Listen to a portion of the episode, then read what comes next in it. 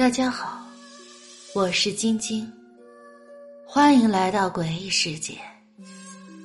想听鬼故事吗？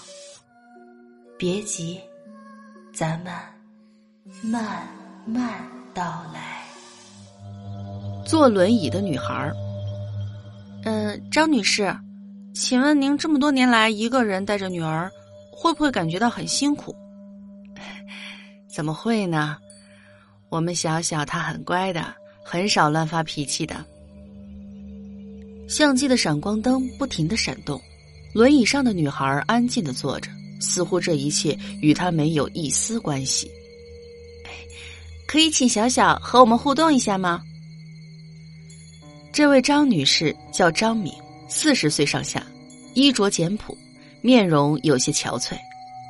听到记者的提问，她缓缓看了看身边的女孩又扭过头，勉强的对记者笑了笑。这个，嗯，不好意思啊，小小他很胆小。那小小在智商上有什么缺陷吗？记者紧追不舍。小小他只有八岁的智商，可我从来没有觉得这是什么缺陷，他是我的天使。张敏笑笑。这些年你一个人照顾小小，那经济上能撑得住吗？唉，好在小小的父亲给我们留了这间杂货店，他以前的朋友也对我们十分的照顾，所以生活基本没有太大问题。唉，只是小小的病，他哽咽道：“小小的父亲已经失踪二十年了。”这期间一点他的消息都没有吗？记者的语气有些质疑。唉，他父亲是个孤儿，凭着自己的努力才有了这家小店。他失踪以后，各个媒体都报道了，寻人启事也贴了那么多。这些年我始终都没有放弃，我相信他会回来的，一定会的。那，您这么多年有没有想过再找一个，再找一个合适的人在一起呢？另外一个记者提问。我心里只有小小的爸爸，再说我还带着小小，别说想了，那个念头都没有过。张敏笑着摇了摇头，始终不曾恼怒。嗯，据我了解。您和小小的父亲，并没有领取结婚证，小小的出生证上也只是写了您一个人的名字。您可以简单回应一下这件事吗？记者紧接着问道。唉，小小父亲失踪的时候，我们还不知道我已经怀了小小。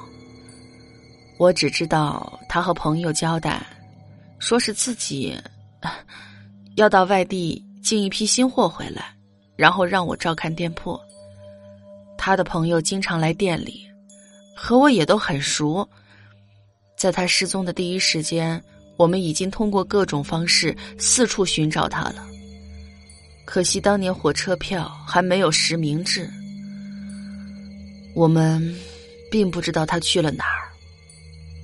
张敏重重的叹了口气，眼神变得深邃起来。张敏的名字在小镇上无人不晓。二十年前无故失踪的丈夫，十九年前出生的那个浑身是病的女儿，都是这个坚强女人的标签。采访结束后回到家，张敏把女儿抱进了卧室休息。这个十九岁的女孩常年坐在轮椅上，饱受病痛折磨，体重仅有八十多斤，面色也是极其憔悴。小小乖。你自己休息一会儿，妈妈去开铺子了，有什么事情就喊妈妈。说完便出去了。张敏经营的小店是丈夫失踪之前创办的杂货店，亏得有这样一家店的收入来维持母女两人的生活开支。第二天中午，杂货店的大门依旧紧锁，咚咚咚，一阵敲门声。你找谁呀？说话的是隔壁餐厅的老板娘。啊，你好，我是送快递的，这家店的老板不在吗？打他电话也没人接。快递员说道：“嗯，不在吗？唉，可能是带他女儿到医院去了吧。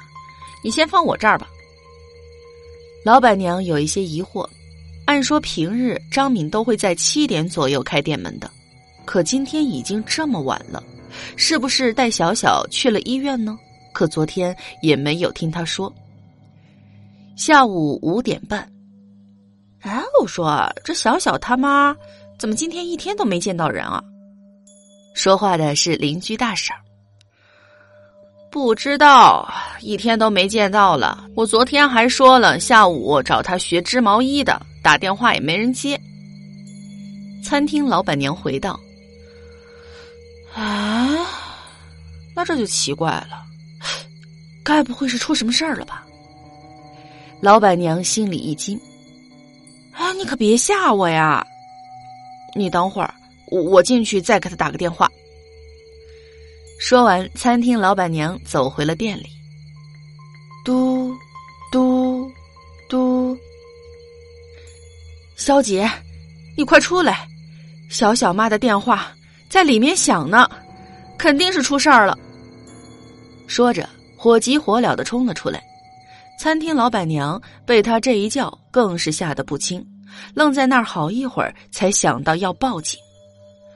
五分钟之后。警察到达小店，天色已经是有些黑了。店门口聚集了周围的邻居，大家都在议论着小店里会发生什么事情。报警人肖兰兰在哪儿？一个身材消瘦的男警察问。“哎，是我是我。”老板娘走上前去。“你报警说邻居联系不上了，是什么情况？”啊。是隔壁杂货铺老板娘，本来呀，她每天都会来开店的，可今天直到晚上都没有看到人，手机还在店里响。平时家里只有她和一个瘫痪的女儿，我们邻里街坊的不放心，就请你们来看看，求个安心啊。